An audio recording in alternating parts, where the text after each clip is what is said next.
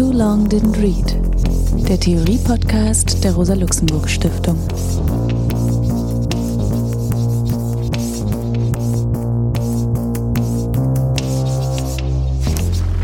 Hallo, mein Name ist Alex Demirovic. Ich begrüße euch zum Theorie-Podcast der Rosa-Luxemburg-Stiftung. Der Gegenstand unserer heutigen Folge ist die Dialektik der Aufklärung, die von Max Horkheimer und Theodor Wiesengrund Adorno im Exil in Los Angeles 1942 und 1943 geschrieben wurde.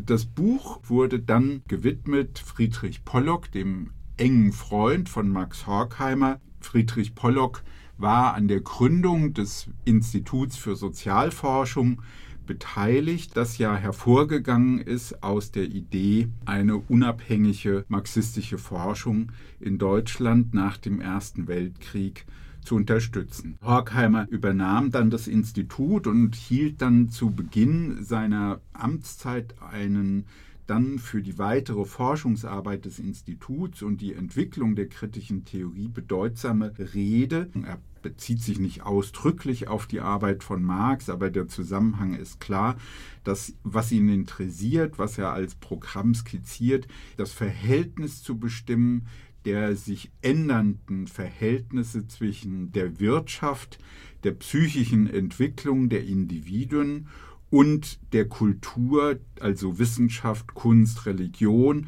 Und was er dann auch aufnimmt, ist Mode und Sport. 1933 musste Horkheimer dann unmittelbar nach der Regierungsübernahme durch Hitler und die Nationalsozialisten in der Koalitionsregierung Deutschland verlassen und ging dann über die Schweiz und Frankreich ins Exil in die USA. 1941 zog er dann mit seiner Frau von New York nach Los Angeles.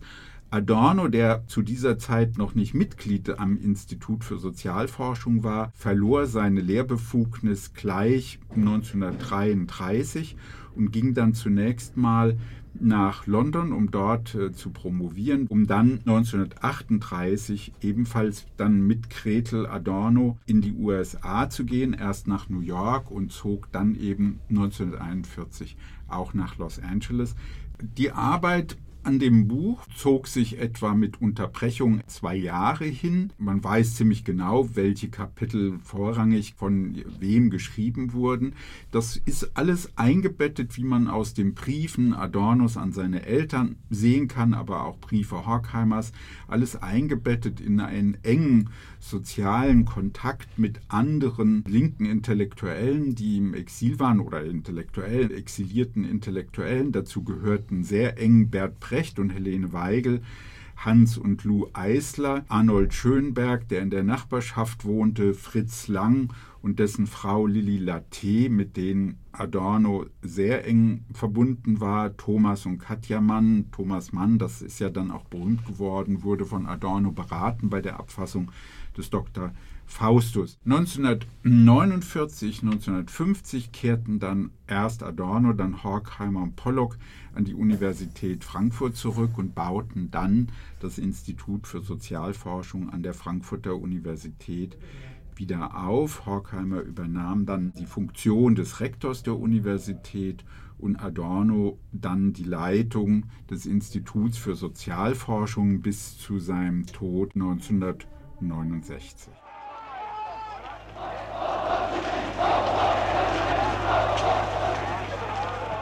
Eine umfassende Rezeption setzte dann im Laufe der 60er Jahre in Frankfurt mit vielen hundert Studierenden, die bei Horkheimer und Adorno studiert haben, aber auch die Diskussion im STS, die dann dazu führten, dass es eben zahlreiche Raubdrucke dieses Buches gab. 1969 nach langem Zögern haben Adorno und Horkheimer sich dann entschieden, dieses Buch neu aufzulegen, mit einem gewissen Bedenken, weil, wie sie im Vorwort schreiben, ihrer Ansicht nach das Buch einen Zeitkern hat und etliche Stellen und Formulierungen heute nicht mehr angemessen seien.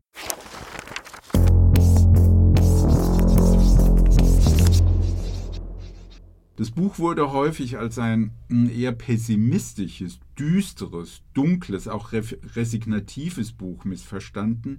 Ich glaube, dass es eigentlich von den Autoren genau das Gegenteil gemeint war. Adorno schreibt das auch an seine Eltern, wenn er sagt, dass sie einen positiven Begriff entwickeln wollen der Gesellschaft, in der die Menschen unter spätkapitalistischen Bedingungen verstrickt sind, also das Wort blinde Herrschaft fällt und dass es darum geht, Begriffe eines emanzipatorischen Denkens zu entwickeln, die aus diesem Zustand herausführen würden. Also genau genommen kann man sagen, das Gegenteil von Pessimismus, ein Nachdenken darüber, warum ist trotz aller emanzipatorischer Anstrengung seit dem 18. Jahrhundert dann letztlich das Gegenteil passiert, dass im Namen des Sozialismus dann die großen Säuberungen in der Sowjetunion, die Gerichtsprozesse, die Ermordung, die Lagerbildung stattgefunden haben, dass in Deutschland an den entwickelsten, damals entwickelsten Universitäten dann der Rassismus also als eine offizielle Lehre gelten konnte und dass eben die Gesell deutsche Gesellschaft dann doch in wenigen Jahren umgestellt werden konnte auf eine, den Mythos des Rassekriegs, des Führerstaats, sodass die Tradition der Aufklärung letztlich eine Niederlage erlebt hat. Und das, was jetzt für das Buch charakteristisch ist, dass diese Niederlage der Emanzipationsbestrebungen, der Aufklärung nicht etwas ist, was der Vernunft von außen widerfährt, sondern dass die Aufklärung von innen heraus in Mythos umschlägt, in Mythologie. Also so dass die zentrale These ist, Aufklärung schlägt in Mythologie um, Mythologie schlägt in Aufklärung um. So, sodass es also nicht um einzelne Intentionen von düsteren und dunklen Intellektuellen geht, sondern es geht hier um die innere Dynamik des Aufklärungsdenkens selbst.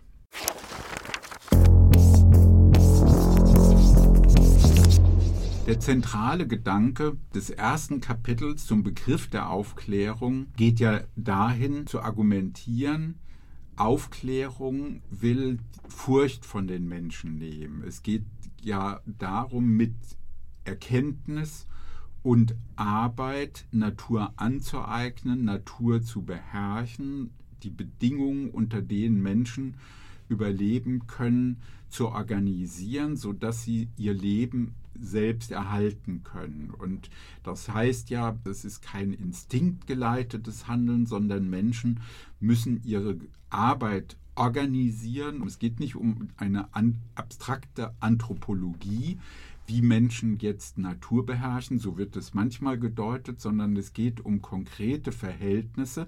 Das wird auch betont. Es geht nicht um Aufklärung im ideellen Sinne, sondern es geht um die Institution, in denen Aufklärung praktiziert wird. Der Gedanke ist eigentlich sehr hm, einfach, nämlich, dass die Bezugnahme auf Götter der Versuch ist, Geschehnisse, Ereignisse zu erklären. Also dass eben ein Sturm entsteht, ist dem bösen Willen eines Gottes zuzurechnen. Dass jemand zu Tode kommt, ist wiederum die Folge eines äh, frevelhaften Verhaltens gegenüber dem Willen von Göttern und Gott. Und die Vorstellung geht dahin zu sagen, man kann mit Bezug auf diese Götter das Handeln von Menschen und Prozesse rational erklären. Dabei wird eben auf mythische Gestalten Bezug genommen und das ermöglicht wiederum Natur zu beherrschen, denn man kann versuchen, die Götter zu überlisten. Man kann die Götter manipulieren, indem man ihnen opfert, mit den Opfern auch eine bestimmte Hinterlist verbindet oder eben auch ein Äquivalenzdenken. Wenn ich von Gott dieses oder jenes erreichen will, dann muss ich ihm jenes opfern, also ähm, Obst oder einen Menschen, ja, sodass eben die, die Größe des Opfers auch sozusagen der Größe des Wunsches entsprechen sollte oder könnte, den man dann an Gott hat. Also was daran eben wichtig ist für Horkheimer und Adorno, ist auch der manipulative Charakter. Was die beiden damit eben aber auch verbinden, ist, dass die Natur so erkannt wird, dass sie entsprechend den menschlichen Bedürfnissen, also dem menschlichen Überlebenswillen, der Aneignung durch Arbeit eben genau entspricht. Also man wiedererkennt in der Natur genau die Begriffe und, und die Ziele, die man erreichen will. Für die beiden ist das Problem, dass auf diese Weise Natur als ein Sachzusammenhang objektiviert wird und unter Gesetze gebracht wird. Und diese Gesetze sind gekennzeichnet durch das, was sie eben als mythisch charakterisieren, nämlich das Immergleiche, die Wiederholung, der Kreislauf. Das heißt, menschliche Erkenntnis begrenzt sich auf bestimmte zu identifizierende Merkmale. Dieses Denken ist selber Herrschaft und nicht einfach Herrschaft von Menschen über Natur, sondern auch von Herrschaft von Menschen über Menschen. So wie über Natur disponiert wird, wird auch über Menschen durch Herrschende disponiert, die eben in der Form einer Arbeitsteilung die Natur kontrollieren und Menschen zum Arbeiten auf eine bestimmte Weise organisieren und sich damit auch die Vorteile dieser Arbeitsteilung zu eigen machen. Weil über diese Arbeitsteilung wiederum alle leben und ihr Leben erhalten können, das Kollektiv auf diese Weise erhalten wird, kommt es eben auch zu einer Allgemeinheit dieser Begriffe. Diese Begriffe werden dann als Aufklärungsbegriffe verbindlich für alle, weil es genau genommen ihre Lebenserhaltung absichern soll. In immer größerem Maße, wie Natur beherrscht wird und immer mehr die Menschen unter dieses Dispositiv der vernünftigen Organisation geraten, umso größer tritt ihnen die Wirklichkeit als eine Übermacht entgegen. Für Horkheimer und Adorno ist deswegen von zentraler Bedeutung, und das ist das, was sie meinen, wenn sie von herausführenden Denken sprechen, dass sie sagen, es ist wichtig, dass das Denken, die Aufklärung, die Begriffe der Aufklärung sich der eigenen Position, der eigenen Natur, der eigenen Subjektivität inne werden, dass also es eine Naturbeherrschung auch Menschen gibt und es darum geht, das Naturhafte, ja, also das Natürliche am Menschen selbst reflexiv zu erschließen, um zu verstehen, dass Menschen selbst Teil dieses natürlichen Prozesses sind und insofern das nicht von ihnen weggerückt werden kann, sondern sie sich in diesem Prozess und das, was ihnen in diesem Prozess widerfährt, eben auch mit in ihr Denken und in ihr Handeln aufnehmen müssen, weil das die Möglichkeit gibt, auch die gesellschaftliche Entwicklung dann anders zu organisieren.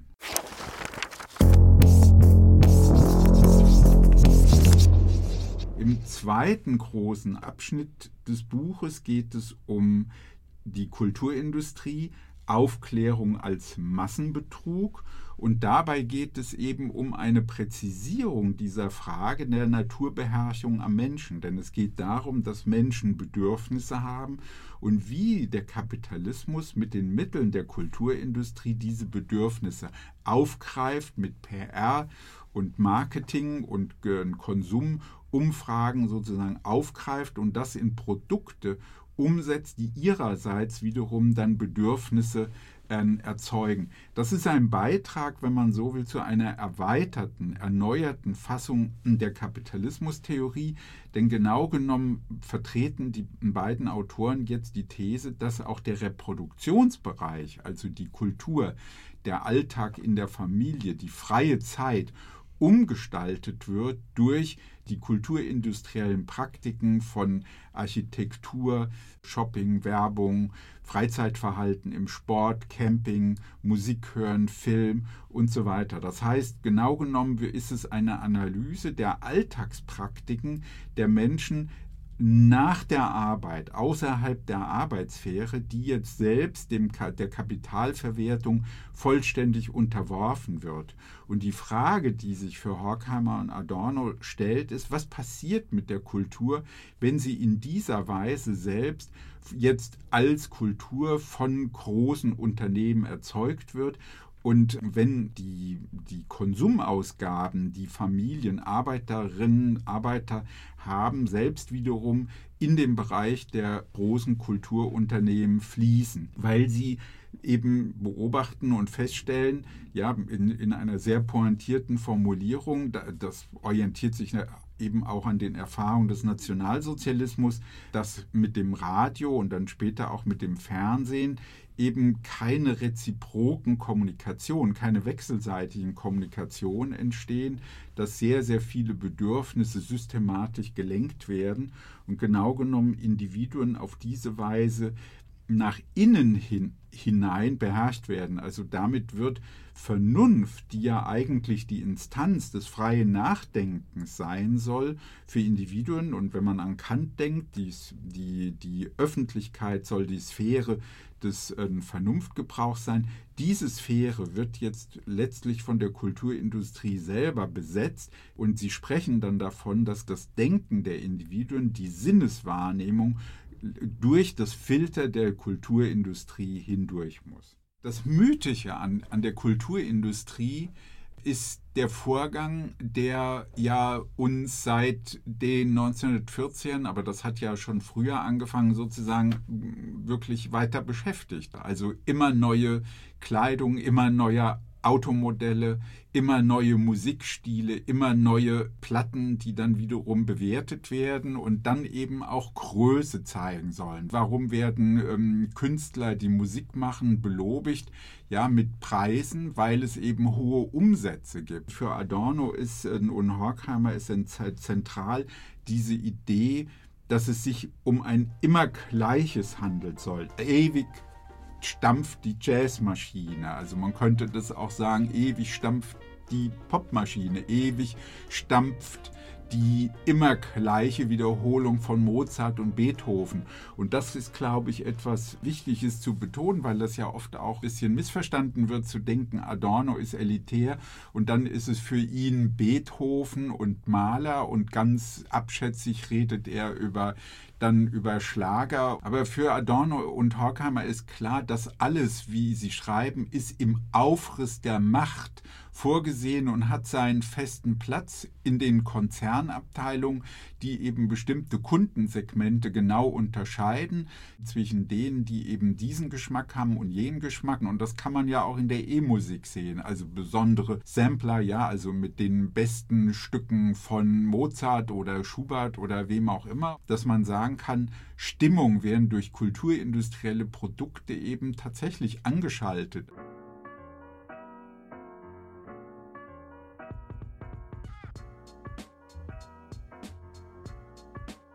Das Kapitel über Kulturindustrie hat ja eigentlich schon eine ganze Menge empirische Forschung und empirische Kenntnis zur Grundlage.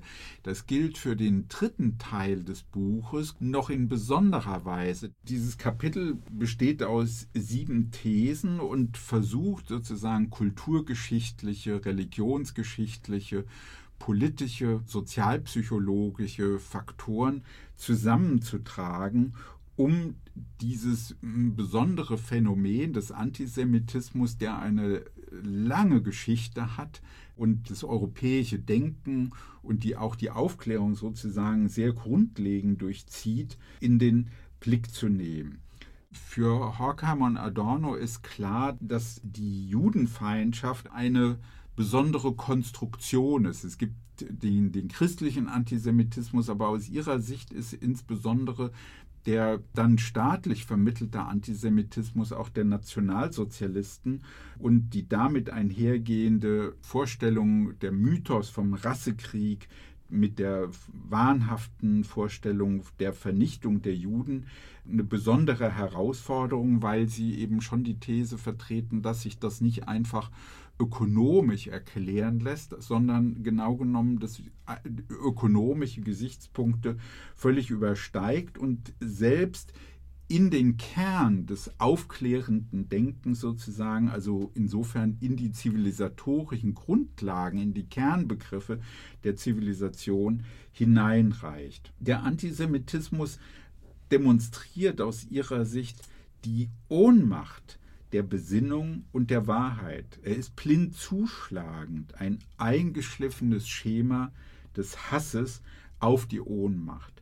Und das ist etwas, was sie an vielen kleinen, also in vielen Details immer wieder zeigen, wie der Antisemitismus genau genommen eine Art psychodynamische Umkehrung ist, dass eben Ohnmacht selbst dann verfolgt wird. Es ist ein Hass auf Ohnmacht, auf Glück ohne Macht, auf Fähigkeit zur Erkenntnis ohne Macht, also die Fähigkeit sinnlich zu sein, ja, also die die sozusagen bekämpft wird und tabuisiert wird. Und genau genommen ist das, glaube ich, die zentrale These dieses Kapitels. Freiheit, Emanzipation wäre möglich und alle die, die dafür in irgendeiner Weise stehen, dass es möglich wäre, die werden sozusagen verfolgt, die werden gehasst, dass die Möglichkeit, anders zu sein, ohne Angst haben zu müssen. Das ist, glaube ich, ein zentraler Gesichtspunkt dieser Überlegung.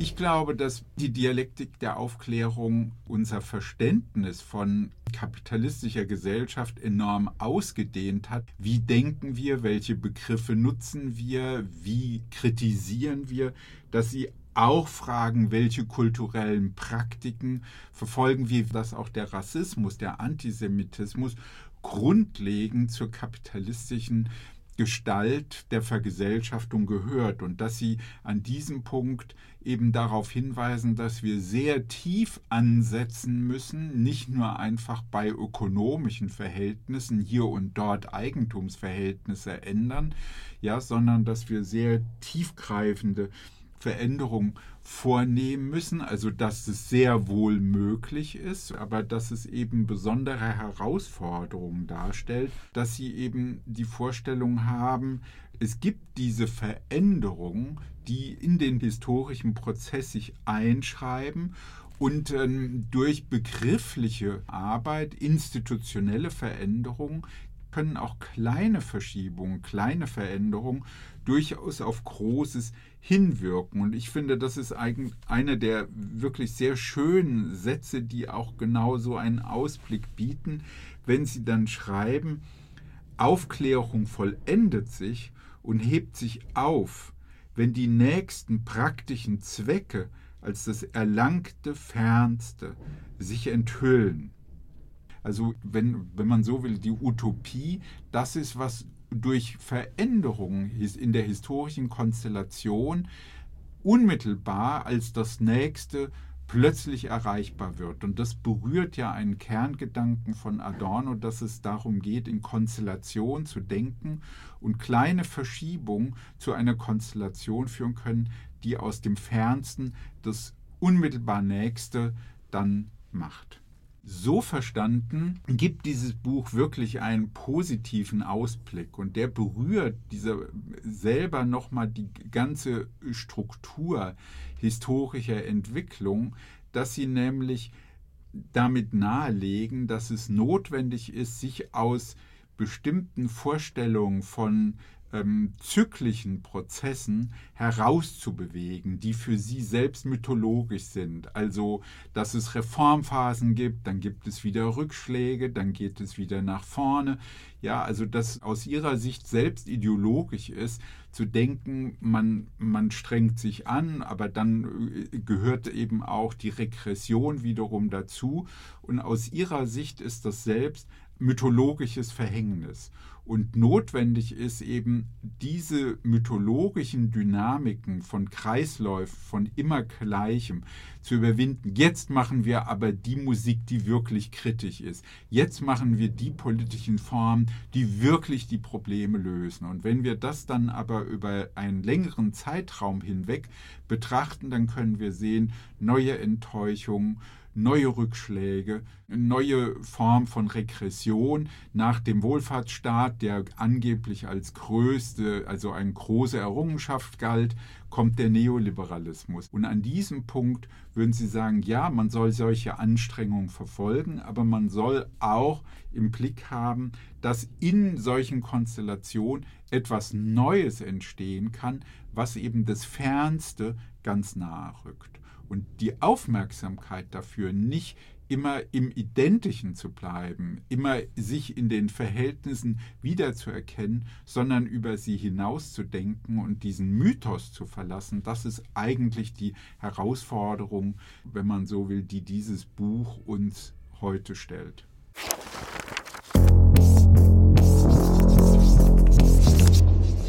Der erste Gegenstand, den wir zu untersuchen hatten, ist die Selbstzerstörung der Aufklärung. Wir hegen keinen Zweifel, dass die Freiheit in der Gesellschaft vom aufklärenden Denken unabtrennbar ist. Jedoch glauben wir genauso deutlich erkannt zu haben, dass der Begriff eben dieses Denkens, nicht weniger als die konkreten historischen Formen, die Institution der Gesellschaft, in die es verflochten ist, schon den Keim zu jenem Rückschritt enthält, der heute überall sich ereignet. Nimmt Aufklärung die Reflexion auf dieses rückläufige Moment nicht in sich auf, so besiegelt sie ihr eigenes Schicksal.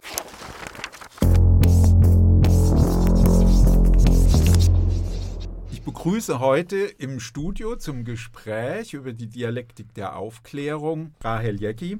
Rahel ist Professorin für Sozialphilosophie an der Humboldt-Universität zu Berlin und Direktorin des Center for Humanities and Social Change. Hallo Rahel, ich freue mich, dass du mitmachst und heute hier über das Buch von Horkheimer und Adorno reden magst. Hallo Alex, ich freue mich, dass ich mitmachen darf. Ja, dann lass uns gerne zu einigen Punkten kommen. Also ich habe ja eher die Vorstellung, es ist eigentlich ein positives Buch, ein Wort, was Adorno und Horkheimer wahrscheinlich überhaupt nicht gerne gehört hätten, aber es ist auf jeden Fall kein resignatives Buch, sondern ein sehr kritisches. Wie ist es für dich? Wie, wie würdest du das beschreiben? Dein Verhältnis? Also positiv finde ich ein bisschen zu stark ausgedrückt, ja. äh, wenn man die Dialektik der Aufklärung liest, dass es sich geradezu um ein hoffnungsvolles Buch angesichts auch dessen, was da ja verarbeitet wird an, ja. an historischem Geschehen, das würde ich so nicht unterschreiben, aber ich halte umgekehrt auch nicht so viel von den Deutungen, die sagen, das ist das dunkelste Buch dieser Tradition, es ist pessimistisch und ich glaube, es ist ein weder pessimistisch noch optimistisch, weil es ja auch gar nicht darum geht oder nicht primär darum geht, sich zu fragen, wie geht es denn jetzt weiter und geht es jetzt immer weiter bergab oder ja, wir ja, kriegen wir ja. die Kurve. Ich finde tatsächlich die, den interessanten Punkt daran, dass es so etwas wie eben eine Selbstkritik der Aufklärung ist, die aber an dieser festhält. Das sagen Sie ja auch ganz deutlich. Genau, das ist ja ein zentrales Argument. Ich glaube sogar, dass, das, dass es wirklich wichtig ist, zu verstehen, warum es eine Dialektik ist und dass sehr viele mhm. Fehlinterpretationen Positionen, also sowohl die pessimistischen als auch die optimistischen und sowohl die irgendwie romantisierenden und so dunkel kulturkritischen äh, als auch die, die das wiederum zu leicht nehmen, was da entwickelt wird, dass das immer viel damit zu tun hat, man versteht, was daran Dialektik ist. Und es ist nicht einfach ein Gegensatz, sondern das eine trägt die Züge des anderen und zwar eben nicht einfach von außen dazukommt. Ähm, es ist auf der anderen Seite auch nicht eine einfache Durchdringung von Fortschritt und Regression, äh, Aufklärung und Mythos. Es geht nicht um Ambivalenzen einfach nur. Ja, man könnte ja sagen, klar, Aufklärung ist immer ambivalent, hat dann auch Schattenseiten und dann muss man gewissermaßen bestimmte Dinge mit einkaufen, wenn man die, die positiven Seiten wahrnehmen will oder umgekehrt, man hält die Schattenseiten für zu groß. Das, das ist alles äh, nicht das Argument, sondern tatsächlich sowas wie der innere Widerspruch dieser beiden gegensätzlichen genau. Haltung, der dazu führt, dass sie ineinander umschlagen. Ich würde es gerne noch auch ergänzen. Angenommen, Aufklärung, das ist etwas, was sich modernisierungstheoretisch, soziologisch fassen lässt, gegen Tradition, die noch nicht so aufgeklärt ist. Und dagegen wird ja auch die Dialektik der Aufklärung gesetzt, dass sie sagen, schon in den allerersten, in den ganz frühen Zivilisationen, gibt es dieses Moment von Aufklärung. Auch der Animismus ist Aufklärung. Das heißt, Sie sagen eigentlich, da ist kein Punkt Null. Insofern unterlaufen Sie auch diese soziologisch oftmals gehandhabte Unterscheidung von hier mhm. Tradition, da Moderne. Ja. ja, und Sie unterlaufen ja auch auch das sagen Sie ja an, an einigen Stellen sehr klar, aber das ist ja dann zunächst mal nur eine bloße Behauptung, dass Sie sagen, das ist jetzt nicht die Art von Zivilisationskritik, die die dunklen Denker genau. des Bürgertums vorgenommen haben. Aber ich glaube, Sie haben damit tatsächlich recht, weil es eben, es gibt keinen im Buch irgendwie äh, ausgezeichneten Zustand, äh, sozusagen ja. vor aufklärerischen Zustand, äh, ursprünglichen, romantisch verklärten ursprünglichen Zustand, der dem entgegenstehen würde, sondern ja. es geht ja gewissermaßen, also genauso wie gegen äh, die Aufklärung, die totalitär wird, auch gegen den Mythos, also weder in der sozusagen bloß modernistischen Haltung, ganz klar, Mythos mhm. äh, gehört auf die schlechte Seite, noch umgekehrt. Es ja. ist ja auch eine. Das ist eigentlich das Schöne daran, dass Sie sagen, auch der Mythos ist Aufklärung. Genau. Insofern haben sie wirklich gar keinen Ansatz zu einer Romantisierung eines irgendwie originären, primordialen Zugangs zur Natur. Aber eben auch nicht. Man könnte jetzt also genau diese Doppelbewegung, schon der Mythos ist Aufklärung und Aufklärung schlägt die Mythologie genau. zurück. Das ist ja gleichzeitig auch wiederum positiv gemeint, ja. Also der, mhm. schon der Mythos ist Aufklärung soll ja auch nicht einfach heißen, und schon der Mythos ist schlecht. Und dann ja, sind wir gewissermaßen richtig. noch dunkler im Sinne genau. von, ja, es gibt noch ja. nicht mal mehr eine goldene Vorzeit, ja. von der aus wir jetzt eine Verfallsgeschichte schreiben, ist, sondern genau. es ist ja in beiden Sinne. Und ich finde, man kann sich das immer, also mir gefällt immer sehr gut dieser Satz, wo sie sagen, Unsägliches hat die Menschheit sich antun müssen, um zum aufgeklärt bürgerlichen, übrigens männlichen Subjekt, Subjekt äh, zu, werden, genau. zu werden. Und ich finde, darin kann man die ganze Ambivalenz auch der Autonomie, die ja hier das Wesentliche ist. Also hier wird ja die eben die Sozialisationsgeschichte des bürgerlich-männlich autonomen Subjekts, das ein planendes ist, das eines ist, das ein bestimmtes Verhältnis zur Zeit hat. Und es gibt dann eben den. Aber äh, lass mich nochmal zurückkommen, ich, weil ich finde, das ist sehr schön, dass du das so betonst, auch die, wenn man so will, jetzt positive Seite von Mythos, ja, also dass es eben also Mythos ist Aufklärung und wo man aber auch schon im Kern sieht, was tun wir uns anderen, aber gleichzeitig ist, steckt darin ja auch das Element, äh, wir können Natur auch in unserem Sinne beherrschen, ja, und äh, Lebensverhältnisse schaffen, unter denen wir selber auch weiter und besser leben können.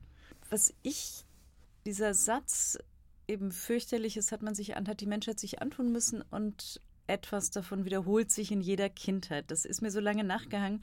Und ich glaube, ich habe das erst richtig verstanden, als ich dann ein Kind hatte. Ich glaube, das kennt jeder, der mit Kindern zu tun hat. Diese Situation, wo man mit Kleinkindern auf der Straße geht und die sind sozusagen von jedem kleinen Stein, jeder Schraube, jedem, allem, was ihnen so begegnet, ja, jeder Vorsprung an irgendeiner Hauswand oder der abgerissenen Pla Plakatecke an der Litfaßsäule oder so, können die so fasziniert mhm. sein und wollen überhaupt nicht weg.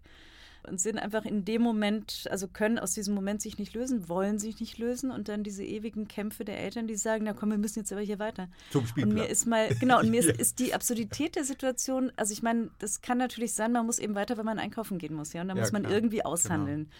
Aber die Absurdität, die darin besteht, zu sagen, mach mal schnell, wir wollen noch zum Spielplatz. Ja. Die ja finde ich, äh, illustriert das eigentlich ganz gut. Ja, ja dieses, genau. was man sich antut, wenn man sich aus diesen Momenten löst, wenn man sich aus diesem, die ganze Welt ist ein Spielplatz und jeder Moment ist der erfüllte, ja. äh, löst. Aber also das finde ich illustriert das einerseits, da denkt man ja genau, das muss wiederholt ja. sich in jeder Kindheit, was man Vielleicht sich da antun muss. Vielleicht darf ich dich unterbrechen, weil ich finde das so als Stilstichwort so gut der Rudolf Zölippe, der hat das mal als Naturbeherrschung am Menschen charakterisiert. Dass wenn man an Natur denkt, denkt man irgendwie dann an draußen, Flüsse regulieren, Wälder. Aber es geht ja auch um Naturbeherrschung am Menschen. Schon wenn wir unsere Stimme trainieren, wenn wir unseren Wahrnehmungsapparat entwickeln, unser Gehör, sind es ja immer auch Formen von Naturbeherrschung, ja, also die Nägel schneiden ja, oder die Haare, sind es ja immer auch Verhältnisse zur Natur, die wir eingehen. Aber um das jetzt eben gerade nicht ins Romantische abgleiten zu lassen und auch nicht ja. in, also weil wir beide, glaube ich, nicht diese Lektüre der Dialektik ja. der Aufklärung haben, Also man kann sich gleichzeitig, glaube ich, an, den, an denselben Phänomen klar machen, die Ambivalenz. Und das ist eben auch, ja, so du kannst jetzt sagen, ja, wir reißen die Kinder aus diesem Versinken äh, im Moment und aus diesem Zeit, Zeitbewusstsein, was eben noch nicht planend, noch nicht zielorientiert ja. ist. Man kann aber eben an, an, dem gleichen, an der gleichen Situation sich ja auch äh, klar machen, dass es ein Autonomiegewinn ist, wenn man zum Beispiel seine, und das ist ja auch also die Beherrschung der inneren Natur ist ja die Beherrschung der sozusagen spontanen inneren Triebnatur. Wenn du dir die Situation auch wiederum mit Kleinkindern vergegenwärtigst. Es gibt einen Kiosk mit Eis vor dem Schwimmbad. Wir wollen schwimmen gehen. Ja? Das Kind sieht das, will unbedingt jetzt ein Eis. Man würde aber gar nicht mehr ins Schwimmbad reinkommen, wenn man jetzt die fünf Minuten da verbringt. Ja? Dann Diskussion mit dem Kind. Guck mal, hinten im Schwimmbad können wir dann auch ein Eis kaufen, aber dafür müssen wir jetzt erstmal uns hier an der Kasse anstellen. Mit Kindern eines bestimmten Alters, also denen kannst du das nicht erläutern, die können das nicht verstehen. Die wollen jetzt ein Eis und diese, diese Planung, wenn ich mich jetzt aber hier anstelle, kann ich beides haben. Da merkt man, dass es eben auch Autonomie ist und Handlungsmacht. Ja? Also dass irgendwie auch Triebaufschub ja, über der Trieb, der sich in einem positiven Sinne verfügt. Genau. Und das also ist ja auch drin. Das scheint mir sehr wichtig, dass Sie ja die, die überlegen, die Rationalität, die Vernunft als vermittelnde Instanz mhm. zwischen der Natur, die wir sind, und der Natur, in der wir leben, da draußen, sozusagen als Bindeglied, ja, also die vermittelt. Und diese Vernunft muss eher gestärkt werden.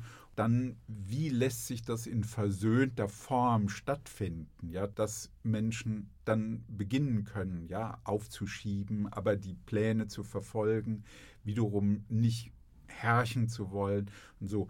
Vielleicht Wie würdest du das denn sehen? Also kommt mir gerade so also zum Stichwort Naturbeherrschung. Und ja. wenn wir jetzt davon ausgehen, das meint Beherrschung der inneren Natur und Beherrschung der äußeren Äußeren. Natur. Und eine der Pointen des Buches ist es, dass es beides ist und dass sie im Grunde genau. auch die Kosten der Naturbeherrschung am Fall der inneren Natur so klar machen. Und man kann das ja ein bisschen so zuspitzen. Natürlich ist die Position hier auch nicht die, dass wir uns von der Natur beherrschen lassen sollen. Also Na, das wäre ja das, genau das Argument. Die würden ja andersrum sagen, bis heute noch lassen wir uns eigentlich von der Natur beherrschen. Wir haben eigentlich die Autonomie und die Vernunft und, äh, und Aufklärung dieses Stadium noch gar nicht erreicht, weil meine Überlegung wäre sehr, dass dieser Satz sehr ernst zu nehmen ist am Ende des ersten Kapitels, wo Sie sagen, es geht um die Aufhebung der Aufklärung in einem, letztlich in einem versöhnten Naturverhältnis. Mhm. Ja, also das, was nämlich bedeutet, nicht mehr Selbsterhaltung in der Weise zu organisieren, dass wir uns von der Natur uns vorgeben lassen, wie gesellschaftliche Arbeitsteilung strukturiert ist, aber wer verfügt über die technischen Mittel, eben Herrschende, die bestimmen, in welcher arbeitsteilischen Struktur das geschieht, dass sie sagen, eigentlich geht es um das schon längst mögliche Reich der Freiheit. Und das heißt auch ein autonomes, vernünftiges Verhältnis zur Natur einzunehmen.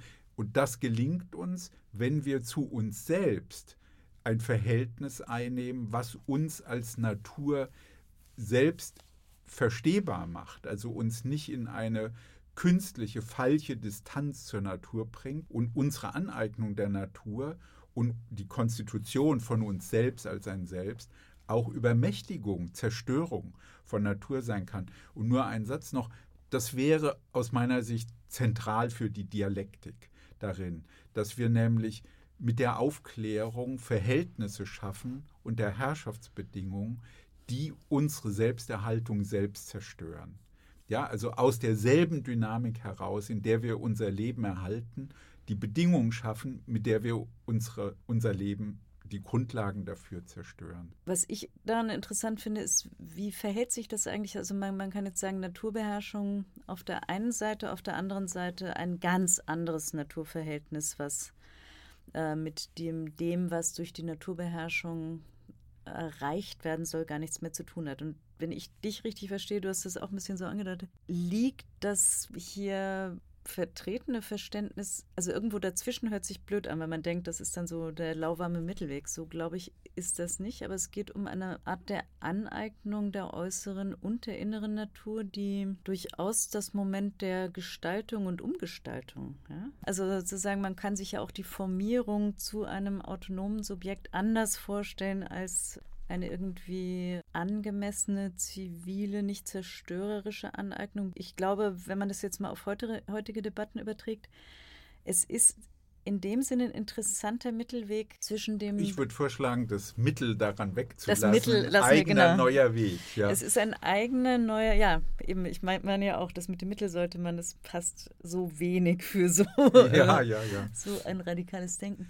Ähm, ein eigener neuer Weg, der weder sagt, Naturbeherrschung ist schon in Ordnung, kommt nur darauf an, wer hier herrscht. Ja. Also wenn die klassenlose Gesellschaft hier herrschen würde über die Natur, dann, äh, dann wäre das schon in Ordnung. Also so diese naiv fortschrittsoptimistische Seite, die ja manche auch äh, vertreten haben. Noch ist es dieses ganz andere des Naturverhältnisses, wo Ja. wir im Grunde die Perspektivierung auf die Menschen und ihre Bedürfnisse und den Umstand, dass Bedürfnisse sich transformieren und dass Menschen deshalb auch ihre Umwelt gestalten, transformieren. Äh, Ich also ich glaube aber- nicht, dass das sozusagen ganz weggedacht ausgekippt Ja, werden aber ich soll. finde, du hast jetzt eine Komplexion reingebracht. Da habe ich selber noch Klärungsbedarf. Ich lese ja das Buch so, die wenden sich gegen eine positivistische Lesart des Fortschritts. Lineare Naturbeherrschung. Ja, also wir dämmen die Flüsse ein, wir ziehen Deiche hoch, so. Also oft entsteht ja bei der Dialektik der Aufklärung so dieser Streit, ist das jetzt sozusagen eine anthropologische Vernunftkritik und wie steht es im Verhältnis zu einer klassenbezogenen Vernunftkritik? Und da hast du ja jetzt das auch angesprochen und gesagt, na ja, das ist natürlich, das teile ich, es ist nicht so schlicht gemeint, das ist einfach die Vernunft der Herrschenden. Und an sich wäre die Technik gut, also sozialistische Atomkraftwerke wären dann gut, ne? das war ja so ein bisschen die Diskussion. Also das ist, glaube ich, also ist sozusagen der Ausgangspunkt äh, auch bei den beiden, dass sie sagen, naja, der Fortschritt in der Naturbeherrschung schlägt den Menschen nicht gut an, solange, äh, solange die sozialen Verhältnisse nicht andere sind. Aber es geht ja auch in der Hinsicht noch weiter, als sie dazwischen aber nochmal einen stärkeren Zusammenhang machen wollen. Oder dass eben der Optimismus, dass wiederum aus, der, aus den Fortschritten in der Naturbeherrschung auch irgendwann die Bedingungen entstehen werden, dass die sozialen Herrschaftsverhältnisse äh, sich ändern oder dass es sogar dysfunktional für einen bestimmten Typus sozialer Herrschaftsverhältnisse wird. Das glauben sie ja auch Ja. so plan nicht mehr. Aber auf der anderen Seite glauben sie trotzdem noch, und das wiederum ist nochmal der Unterschied zu einfach Kultur- und Zivilisationskritik. Auf der anderen Seite glauben sie durchaus, dass dass alle diese Mittel, die da liegen, dass sie das Potenzial haben. Also die können nicht einfach so eingespannt werden, ja, und wenn das Proletariat es übernimmt, sind Atomkraftwerke gut, sondern die Idee, dass man noch gar nicht erlebt hat und noch gar nicht Ja. versucht hat, unter nicht kapitalistischen, unter nicht herrschaftsförmigen Verhältnissen all dieses Wissen und all diese Potenziale, die da sind, Das wäre, sich zunutze zu machen. bin ja, das voll dabei. Ja. Genau, stecken, das, ja? das steckt dahinter. Ist das noch gar nie passiert. Man weiß es gar nicht. Es würde dann handeln. anders sein. Ja? Frei handeln, das wäre das Ziel, ja. Handeln unter Bedingungen von Freiheit. Deswegen komme ich darauf zu sagen, das Buch ist eigentlich ganz optimistisch, ja, weil die ja dann sagen, worauf wir hin argumentieren, ist ja letztlich das Verhängnis, die Wiederkehr des Immergleichen von Aufklärung und Mythos. Also, dass es dialektisch umschlägt, ist ja selbst noch mythisch. Also, dass die Aufklärung in mythische Gewalt umschlägt, ja, dass sozusagen das sachzwanghaft wird, die Technik, die Kriegsführung. Dass aber andererseits auch der Mythos Aufklärung ist, dass dieses Verhältnis selbst nochmal geschichtlich überdacht werden muss und die Aufklärung, wie Sie dann am Schluss sagen, sich aufhebt. Aber sie hebt Ich- sich doch auf im Sinne ihrer Verwirklichung, weil du, Ja, es ist ja, es changiert ja so ein bisschen, ja, Ja. zu sagen, die, die Aufklärung hebt sich auf. Du hast es jetzt anfangs so eingeführt, naja, also das Ziel ist die Aufhebung der Aufklärung im Sinne von, dann braucht man sie gar nicht mehr, dann wäre es gar nicht mehr Aufklärung. Ich würde sagen, dass sie sich aufhebt, aber was wäre, äh, ja, doch aber das eher ist, im, im Sinne der, der, der Verwirklichung des kannst aber, du jetzt wiederum als zu naiv optimistisch, aber du hast ja gesagt, nein, das ist ein nein, optimistisches nein. Buch. Ähm. Ich, ich finde das aber eine ganz interessante Frage, weil wenn die Aufklärung von sich immer umschlägt in Mythos, dann ist ja der Umschlag selbst Mythos. Dann muss eigentlich die Denkfigur beinhalten, dass es eine Aufhebung der Aufklärung derart ist, dass diese Umschläge nicht mehr stattfinden. Dazu genau. ist doch aber die, das Stichwort auch wiederum, dass der Entzweiung, Abspaltung, Vereinseitigung, die mhm. das Umschlagen immer wieder äh, hervorbringt. Wenn man sich jetzt fragt, wie das eigentlich geschehen kann, ja, also ich meine, mhm. das würde am Beispiel der Autonomie und der bürgerlich-männlich bestimmten Autonomie würde das eben heißen, äh, eine Autonomie, die sich ihr anderes, also die sich nicht dadurch konstituiert, dass sie das Nicht-Autonome, jetzt ein ja. Beispiel an diesem Kinderbeispiel, ja, das sich auch versenken, einlassen, vertrödeln können oder das mhm. Nicht-Autonome, das sozusagen auch mal nicht zielgerichtete, das auch einmal sich nicht selbst beherrschen. Ja. ja, so etwas, was, was sich das nicht in der Art und Weise versagen muss, dass es dann zurückkommt ja. äh, in autoritärer Version. Also solch, sowas meinte ich damit. Es gibt diese sehr Und, schönen Ausführungen in einem der Thesen, in den Elementen des Antisemitismus, also in dem dritten Hauptteil des Buches, ja, in dem sie ja über Mimesis schreiben und wo sie genau auch deutlich machen, das ist ja wirklich interessant und passt, glaube ich, gut zu deiner Überlegung, dass das Tabu, das Verbot des sich Überlassens, also des Mimetischen, also des, des sich, sich dem Gegenstand überlassen, einer Stimmung überlassen, dass das tabuisiert wird, dass dieser Affekt sozusagen eine der Haupttreiber ist, auch für antisemitische, für mhm. reaktionäre Affekte, weil damit genau das unter eben Verbot gestellt wird und dann wiederum Individuen zugerechnet wird, Juden, Intellektuellen, also das Glück ohne Macht, ja, mhm. also denk, zu denken, Gefühle zu haben, Gerüche mhm. genießen zu können, dass das alles Elemente sind, die dann eben von ihnen beschrieben werden als eine der Hauptgründe für die Dynamik von Hass, von Gewalt, also dass genau diese Gefühlswelt, ja, vernichtet werden muss an sich selbst, ja, und deswegen sozusagen gegen sich gerichtet gegen alle die, die genau das sozusagen verkörpern. Ja, also Insofern, der Abwehrkampf hm. gegen die Regression, genau. der zur Regression führt. Ne? Richtig, weil da, das ist eben ganz schön, weil da merkt man auch, Regression ist ist selbst dialektisch gedacht, nicht einfach nur negativ, sondern es hat genau auch dieses durchaus positive Moment des sich überlassen Könnens, des Mimetischen. Ich habe das in der Vorstellung vergessen vorhin, dass ja du auch an einem Buch arbeitest, ja, über Fortschritt und äh, sich eigentlich damit ja ein bisschen die Frage ergibt oder geradezu aufdrängt, wie ist das für dich mit dem Bezug auf diese Fortschrittsüberlegungen, die Horkheimer und Adorno dann haben? Und vielleicht willst du da noch mal ein paar Sätze zu sagen? Das hat ja genau dieses Motiv zu sagen, wenn wir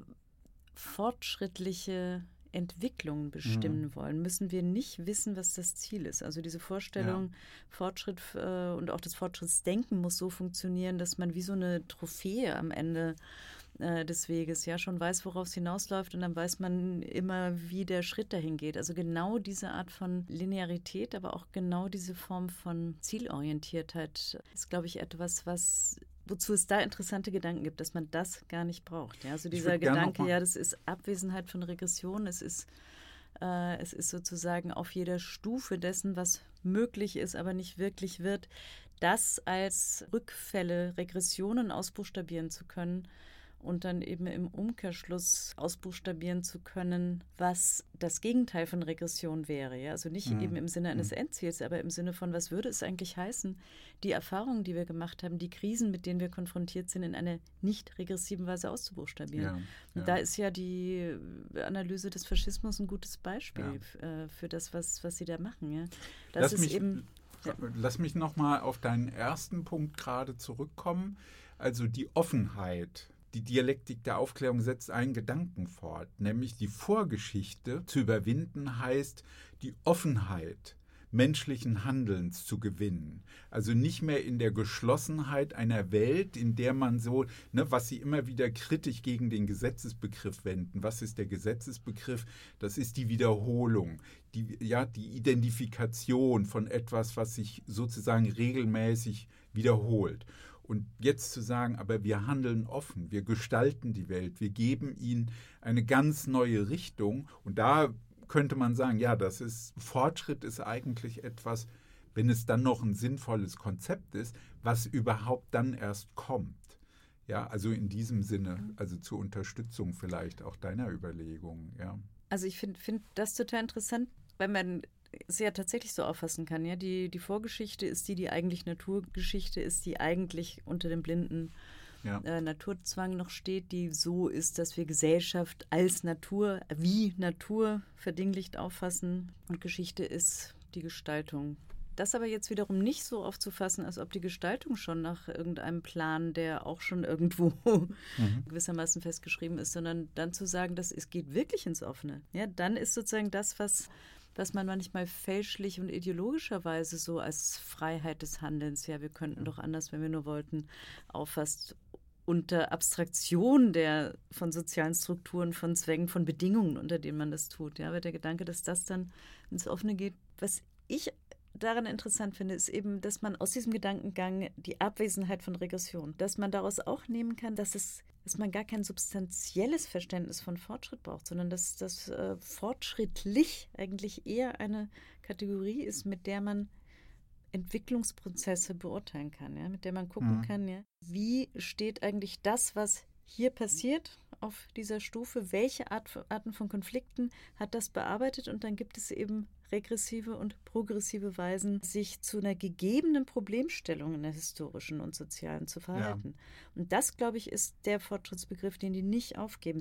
Wir müssen jetzt leider hier schließen. Gerade wo wir das am offenen angelangt sind, müssen wir hier schließen. Das tut mir wahnsinnig mhm. leid. Wir kommen also, zum Schluss. Wir kommen Viel, zum Schluss. Ja, vielen Dank für das schöne Gespräch. Dir auch ganz herzlichen Dank und wir haben ja viele Gelegenheiten, ja. uns weiter zu unterhalten.